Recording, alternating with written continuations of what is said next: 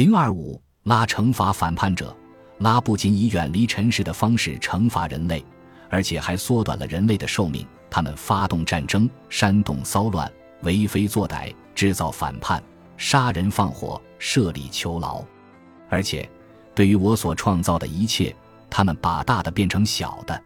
托特，请显示你的伟大吧！他急拉阿图姆如实说：“你不要再看着他们行不义之事了，你不要忍耐下去了，缩短他们的年数，缩短他们的月数。”因为他们对你所造的一切造成了隐秘的损害。亡灵书咒语一百七十五。本集播放完毕，感谢您的收听，喜欢请订阅加关注，主页有更多精彩内容。